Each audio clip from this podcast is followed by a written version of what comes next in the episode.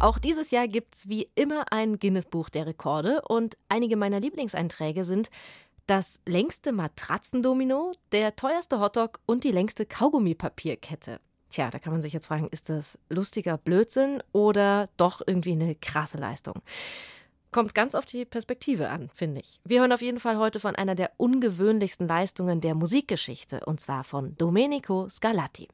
Aber erstmal hallo und herzlich willkommen zu unserem Podcast Zoom Musikgeschichte und was sonst geschah. Hier bekommt ihr skurrile Anekdoten und Geschichten aus der Welt der klassischen Musik und wir picken jede Woche eine neue Folge für euch raus aus dem Radioarchiv von BR Classic. Ich bin Christine und heute schauen wir mal, warum Domenico Scarlatti eigentlich so unglaublich viele Sonaten für Cembalo geschrieben hat. Tja, wie viele waren das jetzt gleich nochmal? 555 Sonaten. 555! Was für ein Werk der Superlative. Prädikat rekordverdächtig. 555 Sonaten für ein Tasteninstrument. In modernen Kategorien ausgedrückt bedeutet dies 34 CDs, annähernd 40 Stunden Klaviermusik nonstop. Ja, was soll man von einem solchen Brocken halten, der sich wie ein erratischer Monolith aus der Klavierliteratur erhebt?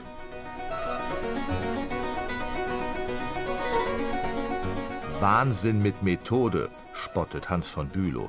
Und er ist mit seiner suffisanten Bemerkung nicht allein. Zwar gestehen alle ausgewiesenen Fachleute Domenico Scarlattis Sonaten klaviertechnisch innovative Qualitäten durchaus zu, aber um Himmels willen, warum müssen es gleich 555 sein? Ist diese Irrsinnszahl nicht vielmehr Ausdruck eines obsessiven Charakters, eines manischen Wesens?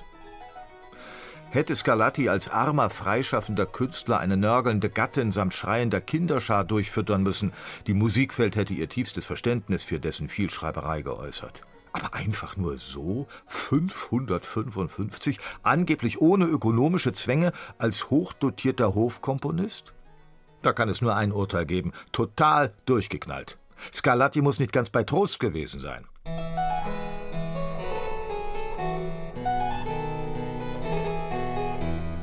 Leser, seiest du nun Dilettant oder Musiker von Beruf, erwarte von diesen Kompositionen keine tiefgründige Gelehrsamkeit, sondern eher ein sinnreiches Spiel mit der Kunst, das dich der Meisterschaft des Cembalo-Spiels näher bringen soll.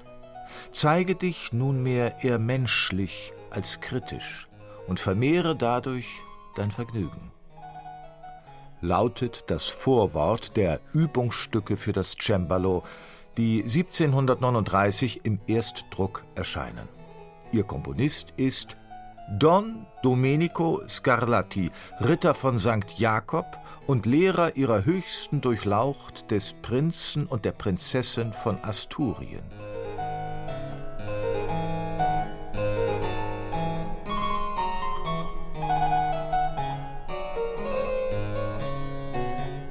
Scarlattis 555 Klaviersonaten. Der Hintergrund dieses seltsamen Tastenkompendiums ist folgender. Das Jahr 1719.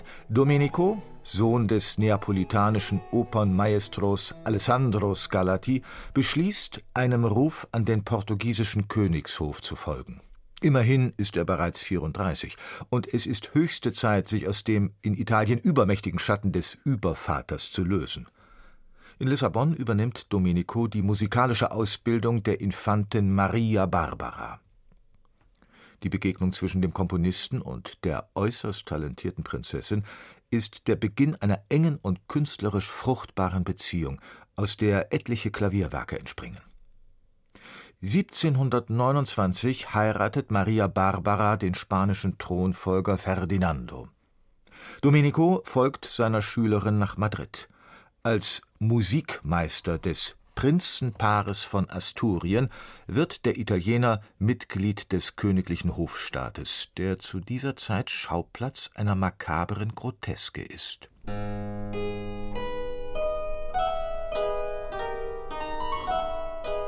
Und hier beginnt die eigentliche mysteriöse Geschichte der 555 Sonaten. Maria Barbaras Schwiegervater, König Philipp V., ist nämlich ein psychisch schwerkranker Mann. Irrationale Schuldgefühle und Depressionen plagen den spanischen Monarchen, der jegliche Körperpflege verweigert und sich melancholisch in sein Bett verzieht. Es gibt nur ein Mittel, um die Gemütsqualen des jämmerlichen Herrschers zu lindern, der Gesang des berühmten Kastraten Farinelli, der Philipp Abend für Abend mit immer den gleichen vier Arien therapiert. Exklusiv und hochbezahlt. Scarlatti dagegen ist zur Untätigkeit verdammt. Der in Trübsal erstarrte spanische Hof wird für ihn zu einem goldenen Käfig, dem er mit einem zweifelhaften Vergnügen zu entfliehen sucht, dem Glücksspiel.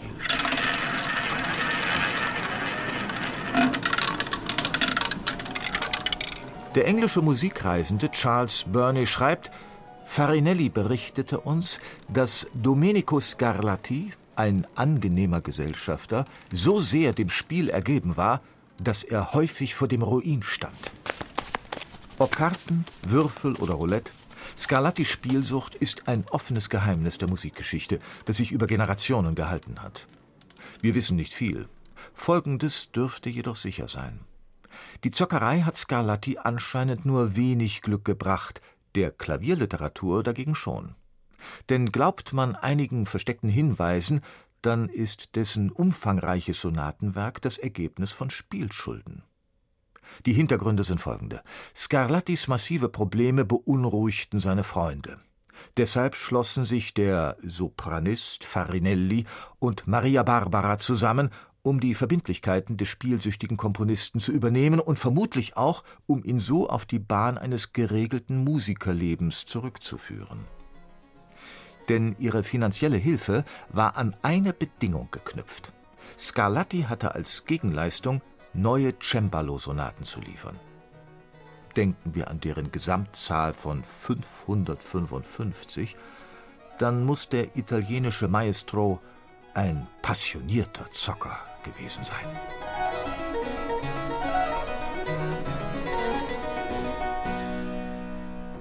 Glücksspiel kann süchtig machen und für 555 Sonaten sorgen. Komponiert fürs Zocken. Markus Vanhöfer zoomte sich für euch an den Spiel- und Kompositionstisch von Domenico Scarlatti.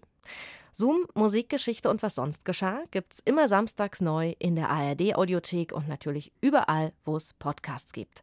Und abonniert uns doch einfach, dann verpasst ihr keine einzige Folge. Und das gibt's nächste Woche. Ach, Bärenstadt, ich bin am Verzweifeln. Porpora hat schon im Vorfeld so viel gute Presse. Seine Oper ist Thema jeder Konversation in den Kaffeehäusern. Und die Gunst der Damen.